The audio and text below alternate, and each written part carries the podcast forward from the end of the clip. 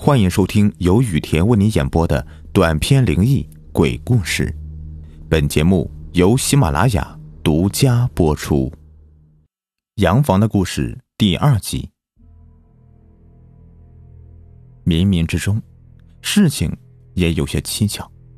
哎，幸好啊，打扰了啊，晚餐备好了。老教授拉开红帐，伸出脑袋张望。嘴角浅笑，安然的说道：“嗯，好的，我马上。”英豪自幼在日本生长，一点儿也不怯生。片刻的享用后，两人席地而坐。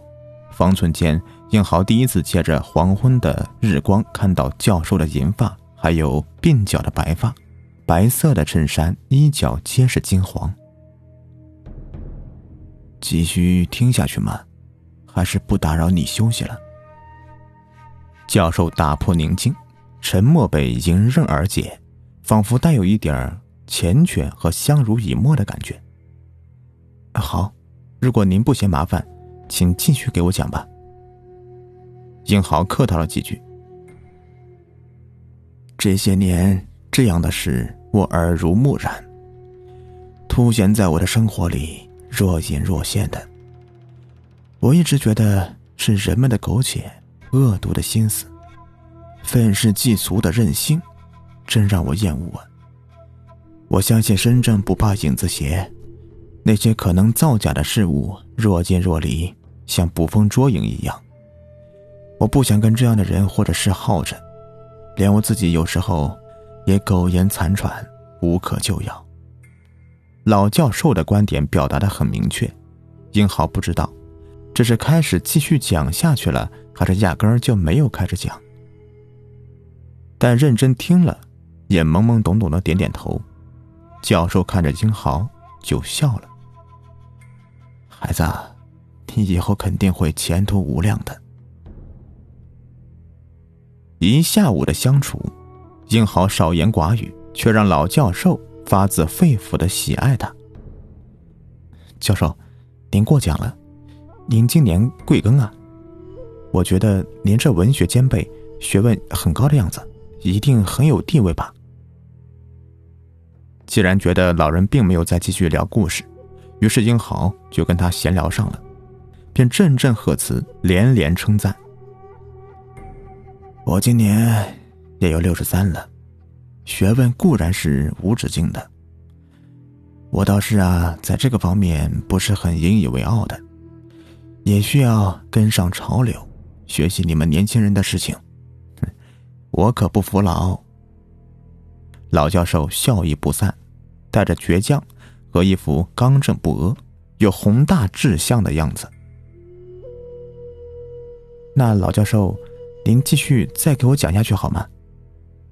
英豪见天色渐暗了，不谙世事的他也并不想听老教授多说一句，便匆忙恳求老教授抓紧时间讲下去。呵呵，好，我跟你讲。老教授再次笑了，他完完全全的看得出这个孩子内心的诚实，露出一排洁白的牙，显得格外喜欢这个孩子。警员们显然以为这样的全副武装会最终以胜利告终，甚至渲染了喜悦在脸上，似乎已经忘了。这样的不严谨的行为已经把孩子们的性命置之度外了。管他是与非呢，只进不退。世界上没有后悔药，已经破门而入了。四处张望，警员们两两一组，分开寻觅，加快了搜寻的步伐，甚至有些疯狂和刺激，感觉自己驾驭了一切，觉得将要征服一头怪物而感到兴奋。不久，东边的某个房间里发出了歇斯底里的哭叫声，叫嚷着，贯穿整个洋房。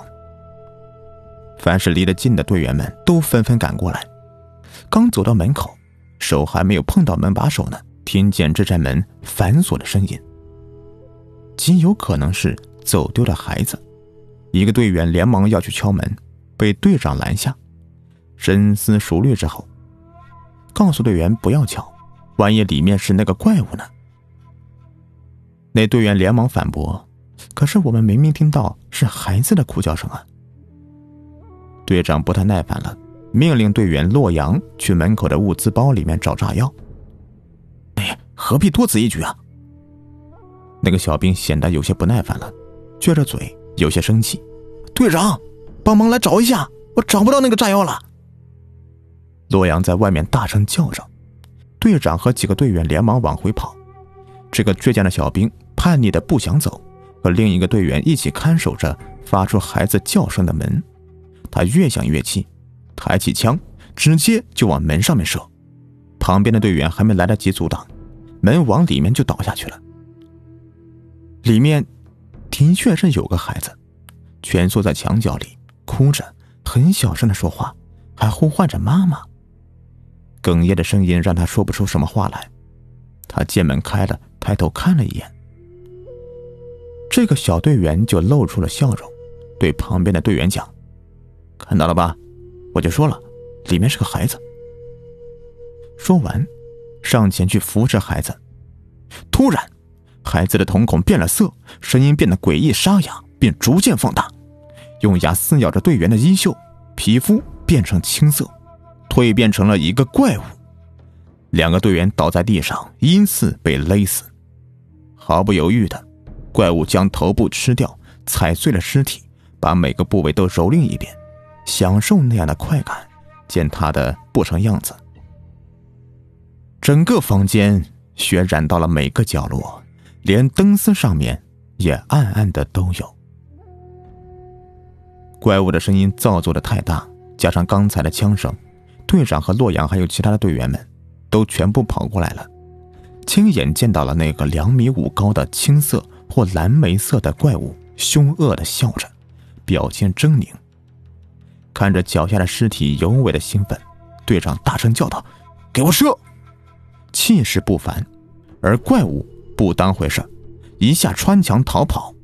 队长抬手示意不要再开枪，去别处找寻他，看看洋房的别处是否有他的脚印。他刚踩到了血，见到他就给我拿枪射，不要犹豫，他不是人，杀了也没有关系，免得再祸害众生了。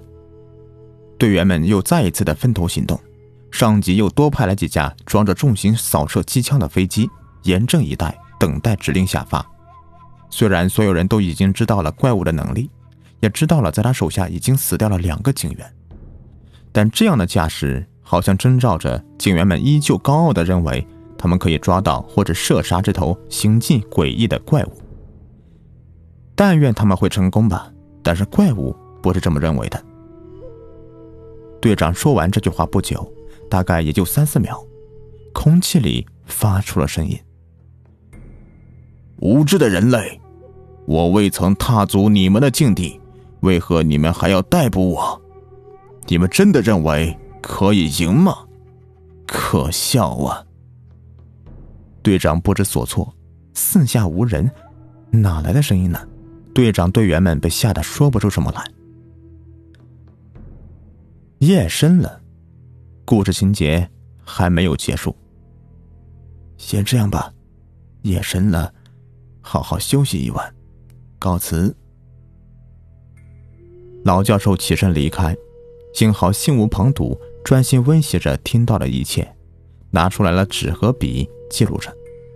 长年以来的笔记堆满笔记本，在寄到尾页时，金豪回到空白的扉页，写上：“城市里最危险的、最可怕的地方，就是自己虚伪的热忱和人性。”拉上百叶窗，英浩嘀咕了一句：“晚安。”领略了富士山下林子里的危险，至今无人再去问津了。那些事也就慢慢的了无音讯了。那也曾是大人们阻止孩子们所谓的佳话，孩子们也都变得相信了。清晨，阳光大好。一晨一夕的花草树木变化不大。金豪起个大早，在翻阅着日本历史的书籍。老教授掀开红帐，手还连忙的在扣衣袖，笑眯眯的看着金豪。为什么起得这么早啊，金豪？语气很和蔼。可能是自律吧，反正已经睡不着了。英豪说流利的一口日语，语气听起来正常，像是醒了好久了。教授，您说那个时间里的洛阳是中国人吗？英豪看到了一个破绽。啊，他呀，和你一样，出生在日本，后移居到中国的。那场事件发生的前几个月，他回到日本的。他的父亲是中国人，所以他也是个混血。那时候，派出所里的老官和新人都很喜欢这个孩子的。老教授不慌不忙的回答。空气凝固了，一时三刻，英豪并没有说话，一直在想些什么。之后呢？那个飞机的。重型机枪有没有用得上呀？英豪片刻又问：“有用到，到底也是无济于事啊。有时候邪恶往往比我们想象的还要可怕呀。”教授回答：“啊！”英豪惊讶，心里嘀咕着：“我再也不要去那里的郊区了。”本集已播完，下集更加精彩。